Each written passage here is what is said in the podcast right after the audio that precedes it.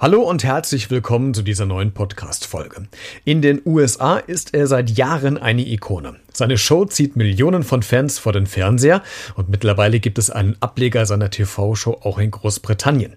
Die Rede ist von RuPaul. Kennst du nicht? Solltest du aber. RuPaul ist die bekannteste Drag Queen in den USA. Und seit Netflix seine Show auch dem deutschen Publikum zur Verfügung gestellt hat, steigen die Einschaltquoten ständig weiter nach oben. Was verbirgt sich aber hinter dieser Kunst? Ist es überhaupt Kunst oder eine Lebenseinstellung? Wie viel Arbeit steckt denn hinter der Maskerade und kommt der deutsche Ableger der Show mit Heidi Klum an das Original heran? Muss es das überhaupt? Fragen, die ich versuche mit meinem heutigen Gast zu beantworten. Sie, bzw. er, muss es wissen. Denn Mario Olszynski, wie er im alltäglichen Leben heißt, gehört mit zu Deutschlands bekanntesten Drag Queens und ist heute mein Gast. Hier bei Beredet der Talk mit Christian Becker. Heute zu Gast. Hallo, mein Name ist Jessica Parker. Ich komme aus Berlin, bin seit 15 Jahren in der Drag-Szene unterwegs und äh, ja und schangel mich so durch die Weltgeschichte. Erlebt mehr jetzt in diesem Podcast. Jessica, Drag Queens erleben ja gerade auch in Deutschland einen Hype, vielleicht auch dadurch, dass Heidi Klum einen Deutschland-Ableger von der berühmtesten Drag-Show aus den USA produziert hat. Das hat eine Menge Shitstorm im Vorfeld der Produktion ja. ausgelöst, als man hörte, wer da alles in der Jury sitzt. Einige haben im Netz behauptet, die Jury sei inkompetent, könnte auf die Künstler nicht eingehen, weil sie das, die, diese Kunst gar nicht verstehen. Wie hast du denn reagiert, als du mitbekommen hast, was ProSieben da plant? Ähm, also ich weiß das tatsächlich schon recht lange, weil ich ähm, bin ja auch sehr verbandelt verhandelt mit der Siegessäule, das ist hier das äh, Queere Stadtmagazin. Und äh, redaktionsintern hatte ich da schon lange Infos drüber. Und wir waren natürlich alle ein bisschen überrascht, weil wir hatten erwartet, dass jemand aus der queeren Szene die Show hostet, ähm, der irgendwie Berührungspunkte hat damit. Und ähm, Heidi Klum, äh, also wir waren alle sehr verwirrt davon, weil ähm, ich habe Heidi Klum vorher noch niemals ähm, irgendwas mit Drags erzählen hören oder dass sie begeistert davon ist. Also sie hatte da nie irgendwas vorher kommuniziert. Auf einmal hat man dann auf Instagram gesehen, dass sie auf der Pride Week in Los Angeles war, äh, auch ganz neu, wahrscheinlich genau deshalb. Und äh, da waren wir alle erstmal äh, nicht so begeistert davon. Hm, wirkt das denn auch ein bisschen fadenscheinig, was Heidi Klum da macht? Vielleicht auch deswegen, ja. äh, um den Shitstorm zu entgehen? Also, ähm, naja, also äh, Zuallererst muss ich mal sagen, ich denke mal, dass ProSieben sowieso ja auch keine Eier in der Hose hat, wie eigentlich alle beim Privatfernsehen. Also dieses RuPaul's Drag Race, der Ableger davon, ähm, seit 2013 kursieren schon Gerüchte, dass das in Deutschland mal produziert werden soll. Es kam aber nie dazu. Ich habe auch mit einigen Produktionsfirmen gesprochen, weil halt kein Sender sich traut, so ein sehr schwules, sehr queeres Format einfach mal ins, in den Mainstream zu bringen, ins Fernsehen. ProSieben hat sich nun getraut, aber ähm, haben dann wieder den Schwanz eingekniffen und haben eine Heidi Klum genommen, damit sie auf Nummer sicher gehen können. Das, das ist ja das wahrscheinlich die richtige Story dahinter. Und ähm, dann gab es diesen Shitstorm, der sehr berechtigt ist, finde ich. Und der Heidi Klum hat sich jetzt äh, in, in, der, in, dem, in dem Format doch sehr zurückgenommen in der ersten Folge und hat eigentlich eher Conchita Wurst und Bill Kaulitz das ein bisschen machen lassen. Das fand ich sehr sympathisch von Heidi. Wahrscheinlich sind sie da auf den Shitstorm eingegangen damit. Ja, das stimmt. Und das war auch eine Frage, ähm, noch, die ich mir aufgeschrieben habe. Ist Conchita die bessere Heidi vielleicht? also ich möchte Conchita und Heidi nicht vergleichen wollen, weil ich, ich finde, ich finde Conchita ganz, ganz toll und ich finde, sie hat eine Haltung zu vielen Dingen, eine Meinung und sie ist äh, eine ganz ähm, sensitive Person, die in der Szene sehr verwurzelt ist. Die kann man nicht beide miteinander vergleichen. Und ähm, ähm, aber natürlich hätte ich mich gefreut, wenn Conchita der Host der Show gewesen wäre. Ja. Hm, aber eigentlich ist es ja äh, auch Conchita irgendwie, weil auch gerade in der zweiten Folge ist sie ja hauptsächlich zu sehen, ähm, als sie bei den ähm, Mädels im Haus war und hat sie äh, beraten. Ne? Ja. Ähm, was ja eigentlich ja normalerweise Heidis Aufgabe in dieser Show ja eigentlich ist. Das stimmt. Ähm, also ich habe auch, ich, kenne ja drei, drei von den Kandidatinnen kenne ich schon seit langem persönlich. Die, die Berliner Szene, man kennt sich halt. Ähm, die Bummy Mercury, die Katie Bam und ähm, die Candy Crash. Und ähm, ich habe die natürlich seitdem auch schon gesehen, äh, seitdem die gedreht haben. Die durften mir natürlich immer nicht so viel erzählen vor dem Sendestart. Ähm, aber haben sie natürlich doch irgendwie ein bisschen so ein paar Infos rauskitzeln lassen. Und aber haben, äh, die haben gesagt, Conchita war halt bei dem Dreh ähm, eigentlich immer präsent und sehr, sehr nah dran an den Drag Queens und hatte Interesse, sich auch mit denen zu unterhalten. Und Heidi war eigentlich nach dem Dreh immer sofort weg. Und ähm, die hatten eigentlich kein persönliches Verhältnis zu Heidi. Und ähm, ich denke mal, dass vielleicht auch diese Pool-Geschichte, dass sie die da im Haus besucht, ich würde mal sagen, die hatten einfach zu wenig Inhalt für die Show und haben da so eine langweilige, ja, und hatten so eine langweilige Pool-Geschichte dazwischen gemixt. Ich meine, es war doch mega langweilig. Ja, absolut. Und ich hatte auch schon das Gefühl gehabt, dass diese Langeweile auch schon in der, in der ersten Folge ja. aufkam, ähm, als die äh, vorgestellt wurden, die Kandidaten und bei RuPaul's Track Race, da ähm, merkt man ja auch, da geht das Schlag auf Schlag, zack, zack, zack. Ja. Da passiert jede Minute was, eine Folge dauert 40 Minuten, hier zweieinhalb Stunden. Äh, das ist schon ziemlich langwierig, oder? Genau, ja. Ja, das finde ich auch total schade, ähm, dass die das so ausmerzen und dass sie das sieht, wie du auch schon sagst. Ich hätte mir das auch anders gewünscht, aber wahrscheinlich will halt einfach ProSieben mehr Werbezeiten verkaufen. Daran liegt's. Ja, wahrscheinlich. Du, die wollen auch nur Geld verdienen. Ja, ja, natürlich. Die wollen nur, ja, aber ganz ehrlich, das Privatfernsehen möchte nur Geld verdienen. Die liegt doch nichts an ihrem Programm letztendlich. Ja, das stimmt. Ja, ja. Es, es geht um Kommerz. Ja. Ne? Ja. Es geht um Geld verdienen. Ja.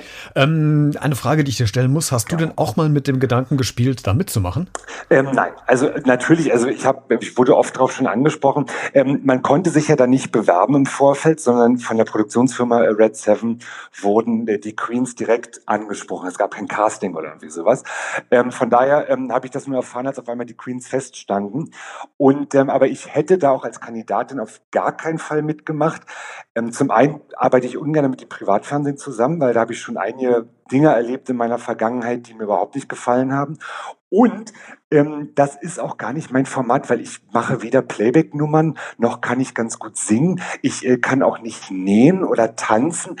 Ähm, das also alles, was da halt so, was ja die klassische Drag-Performance ausmacht, ähm, das bin ich nicht. Da sehe ich mich auch nicht. Hm.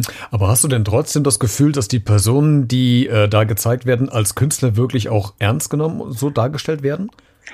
Ich bin positiv überrascht. Ich habe eigentlich von ProSieben erwartet, dass die so ein bisschen äh, vorgeführt werden, äh, dass das Wort Paradiesvogel fällt, schrill und bunt wird oft gesagt, aber Paradiesvogel habe ich noch nicht einmal gehört.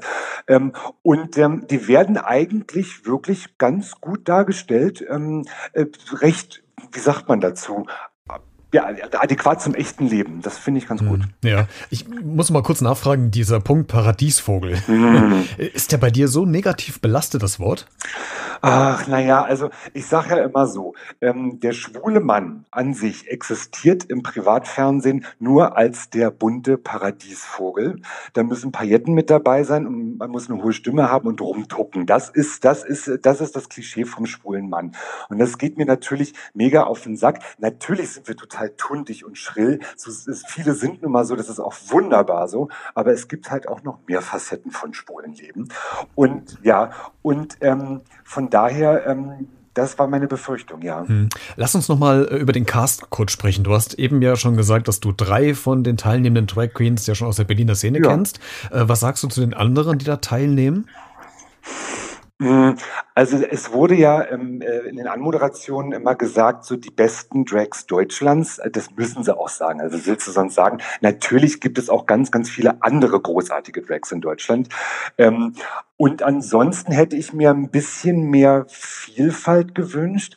Mm, ähm, ich finde, nichts, also nichts gegen die Teilnehmerin, aber ähm, ich finde, teilweise wird, ist es halt doch sehr amerikanische Travestie, ähm, so wie, wie es bei RuPaul auch stattfindet. Und ich finde, die deutsche Drag-Kultur hat halt doch noch viel mehr zu bieten, andere Dinge zu bieten. Und wir haben auch eine ganz andere Geschichte vom Tundentum angefangen in Berlin. Das ist sehr politisch. Ähm, und ähm, das ist mir zu amerikanisch teilweise. Ansonsten sind die Charaktere, ähm, die sind teilweise unterhaltend und ich kann ich nichts Schlechtes zu sagen. Hm, was glaubst du denn, wer wird das Ding denn gewinnen? Also natürlich habe ich habe ich jetzt gerade so Vermutungen, das ist natürlich echt schwierig. Ähm, ich natürlich diese diese ähm, ähm, Beyoncé Banks, die jetzt schon zweimal irgendwie sehr gut abgeschnitten hat. Ich denke mal, ich denke mal, dass die gut abschneiden wird. Und ähm, die Katie Bam ist auch recht äh, recht gut gerade dabei. Ähm, ich würde mal auch bei denen so bleiben mal gucken, wie sich das noch entwickelt. Ja, schauen wir mal, vielleicht hast du ja recht. Ähm, mhm. Seit 15 Jahren ja. arbeitest du als Drag Queen vorwiegend in Berlin. Du bist DJ, Moderatorin, YouTuberin, Influencerin und vieles mehr.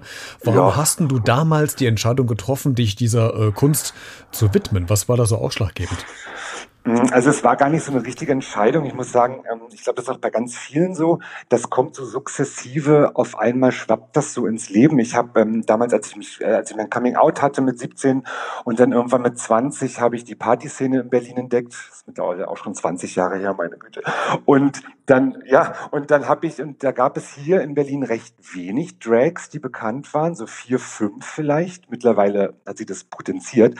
Und die haben halt ähm, aufgelegt in Discos. Und das hat mich so begeistert damals. Ich fand das toll, wie die aussahen und dass sie da so Musik auflegen dürfen und das. Und da war ich dann angefixt. Und dann habe ich einfach so angefangen, mir Klamotten zu kaufen und viel zu hohe Schuhe und alles und bin einfach so ausgegangen, weil ich unbedingt das auch machen wollte, hatte aber nie den Plan, das beruflich zu machen, weil ich habe Kommunikationsdesign studiert und war in der Werbung als Grafiker und habe das so nebenbei einfach als Spaß an der Freude angefangen. Das hat sich dann verselbstständigt irgendwann. Hm, Jessica, hilf mir ein bisschen und sag mir ein bisschen, was, was Drag Queens eigentlich sind. Seid ihr Künstler, Schauspieler, Performer? Gibt es da überhaupt eine Grenze? Seid ihr alles? Wie definiert man das? Also schwierig. Ähm, also ich würde sagen, also Künstler trifft es immer, weil das Drag ist Kunst. Und dann gibt es aber da ganz viele Facetten, ähm, wie man das ausleben kann. Es gibt ja von Sänger über Schauspieler tatsächlich einfach auch nur über äh, Fotomodell oder es gibt auch ganz viele, die machen nur Schminken, also ähm, Schminktutorials zum Beispiel. Die Candy Crash ist ja sehr erfolgreich mit mit Make-up äh, auf YouTube. Und ich mache ja auch ganz viel als Drag weg und es, es fällt mir immer schwer, äh, wirklich das einzugrenzen, was ich nun beruflich eigentlich mache. Man kann ganz viel, ich sage mal, ich mache alles, was man als Mann in Frauenkleidern so machen kann. Sehr schön.